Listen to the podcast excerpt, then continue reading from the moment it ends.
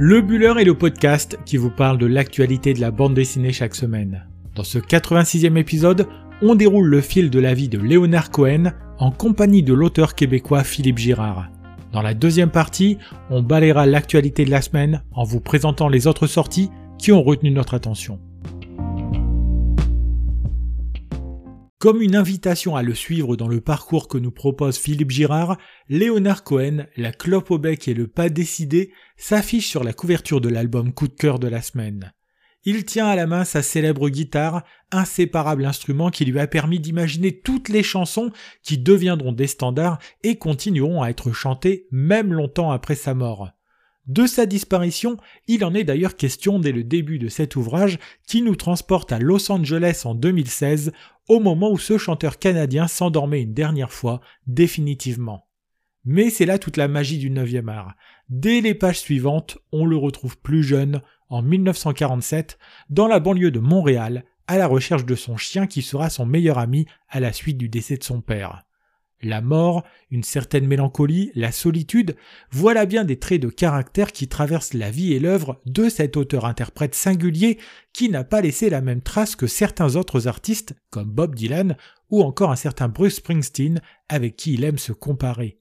Avec sa voix grave à nul autre pareil, des textes poétiques et profonds, son look si particulier et un rien de suranné dans son attitude, Léonard Cohen aura quand même réussi à se faire une place à part dans le monde de la chanson.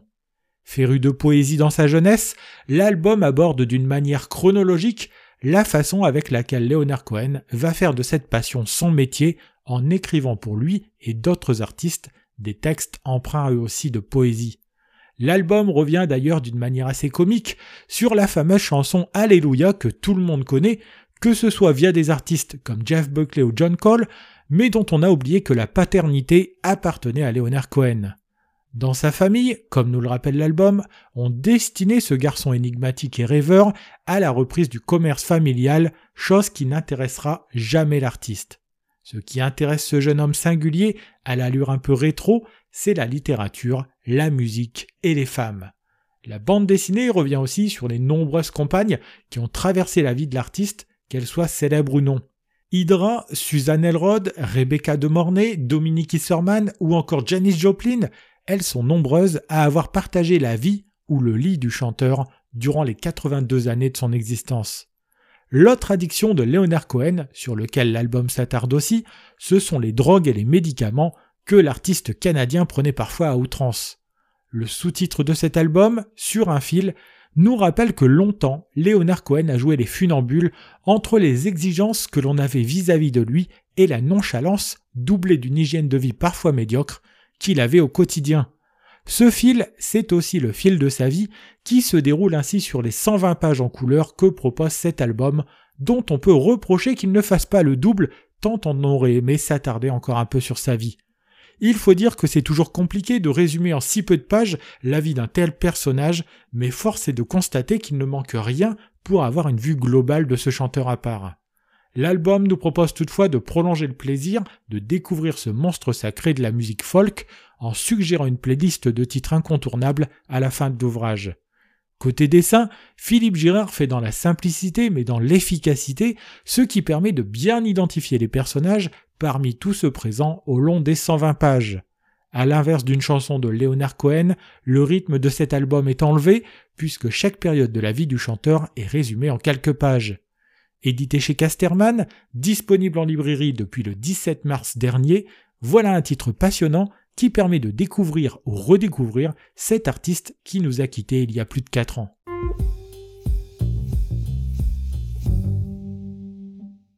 Dans cette seconde partie du podcast, nous allons revenir sur l'actualité du 9e art en s'intéressant plus particulièrement aux sorties incontournables de la semaine. Commençons la revue des sorties de la semaine par la réédition intégrale chez Dargo du très bon album Paco les Mains Rouges. Édité à l'origine en deux tomes entre 2013 et 2017, cet album nous entraîne dans le bagne de Cayenne pour nous faire découvrir les conditions de vie des bagnards au quotidien. Dans cette bande dessinée captivante, nous y suivons le destin de Paco, envoyé à Cayenne à la suite d'un crime passionnel qui va faire basculer sa vie. Dès son voyage vers la Guyane, il va découvrir un monde violent et totalement différent de ce qui était son quotidien jusqu'à présent. Lui, l'instituteur, va devoir s'adapter aux conditions de son nouveau quotidien et va alors se mettre à rêver d'évasion. Scénarisé par Fabien Vellman et dessiné par Eric Sago, c'est un réel plaisir de retrouver cette histoire éditée dans cette belle intégrale. Il y a du Mad Max dans la deuxième bande dessinée dont on voulait vous parler cette semaine, éditée chez Glénat et dont le titre L'Archia est aussi le nom de l'héroïne de cette histoire. Ici, il s'agit d'ailleurs d'une sacrée héroïne avec une rage de vivre et un courage comme on en voit rarement. Alors que l'Archia vient à peine de donner naissance à un enfant, elle va devoir prendre la fuite pour échapper à des miliciens enragés et surarmés qui veulent se débarrasser d'elle il faut dire que cette histoire nous entraîne dans un monde post-apocalyptique où la désolation a envahi l'ensemble de la planète. Si c'est dans son passé que l'on pourra comprendre ce qui pousse l'Arkia à prendre la fuite, l'enfant qu'elle vient de mettre au monde pourrait bien de son côté représenter l'avenir de la planète. Nerveux et intense, voilà un titre que l'on doit au scénario d'Ingrid Chabert et au dessin de Patricio Angel Delpech. Anouk, Colin et Joe sont les trois héroïnes d'un album simple et intéressant qui nous entraîne à la campagne et que l'on doit aux éditions Marabule. Il est où le patron, chronique de paysanne, est un titre qui prend le temps de s'intéresser à trois paysannes qui vivent dans un village de moyenne montagne. Qu'elles soient originaires de ce village ou qu'elles viennent de la ville, toutes sont confrontées à la même chose, le sexisme ambiant et la difficulté d'être une femme dans un monde dit d'hommes. En partageant leurs problématiques du quotidien, liées au fait qu'elles soient des femmes agricultrices, l'album en profite pour faire réfléchir sur la condition des femmes dans notre société. Passionnant en plus d'être original, nous devons cette bande dessinée aux paysannes en polaire pour le scénario et Maud Bénézite pour le dessin. L'album suivant se présente comme une enquête qui essaye de lever le voile sur les dessous pas toujours très glorieux de la principauté de Monaco. Baptisé Monaco, luxe, crime et corruption, l'album s'appuie sur les affaires Pastor et Ribolovlev pour mettre en avant la face sombre du rocher. Ces affaires sont aussi l'occasion de revenir sur le paradis fiscal qu'est ce petit territoire situé au sud de la France. Cette bande dessinée est passionnante et se veut en réalité une enquête fouillée et approfondie que l'on doit à Hélène Constanti, mise en dessin par Thierry Chavant. Édité chez Soleil, déjà disponible en librairie, voilà un album qui devrait intéresser celles et ceux qui aiment quand le 9e art se fait investigateur. Les mains de Ginette est un titre qui fait partie de ces bonnes surprises que l'on peut rencontrer parfois en librairie. Édité chez Delcourt, scénarisé par Olivier K et mis en dessin par Marion Duclos, l'album nous raconte la vie de Ginette qui, à l'image de ses mains, va voir son existence évoluer. Celle que l'on appelle méchamment la crabe dans son quartier à cause de ses mains qui ressemblent à des pinces, n'a pas toujours été cette vieille dame renfrognée que l'on craint et qu'on ignore. Dans sa jeunesse, Ginette a été aimée par Marcelin le droguiste, qui était absolument fou de ses mains. Mais voilà, cette bande dessinée est aussi un titre qui parle de jalousie, du désamour et de ses conséquences dans les rapports humains. C'est original et touchant, et ce titre est déjà disponible lui aussi en librairie. Terminons la revue des sorties de la semaine par la folle histoire de la mondialisation et ses dessinées qui permet de revenir et mieux comprendre sur ce phénomène qui s'est amplifié ces dernières décennies.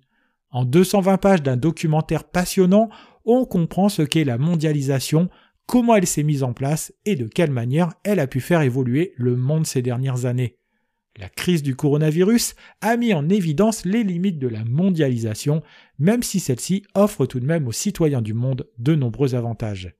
L'album s'intéresse plus particulièrement à la France et essaye de montrer le niveau de dépendance qu'a entraîné la mondialisation dans certains domaines comme l'électronique ou même plus surprenant, l'agriculture. Disponible aux RNBD, nous devons cet album au travail de Sébastien Jean et Isabelle Bensidoun, et c'est Enzo qui en signe les dessins.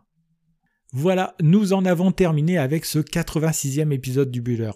Si vous souhaitez découvrir des images de la bande dessinée Léonard Cohen sur un fil, ou si vous voulez nous laisser des remarques et des commentaires, n'hésitez pas à passer sur Instagram sur le compte lebuller.podcast. Si vous avez aimé cet épisode, n'hésitez pas non plus à le partager autour de vous et à vous abonner à notre podcast sur votre plateforme préférée, y compris YouTube. Il me reste à vous souhaiter de bons moments de lecture et je vous dis à la semaine prochaine pour un 87e épisode de votre podcast sur l'actualité de la bande dessinée.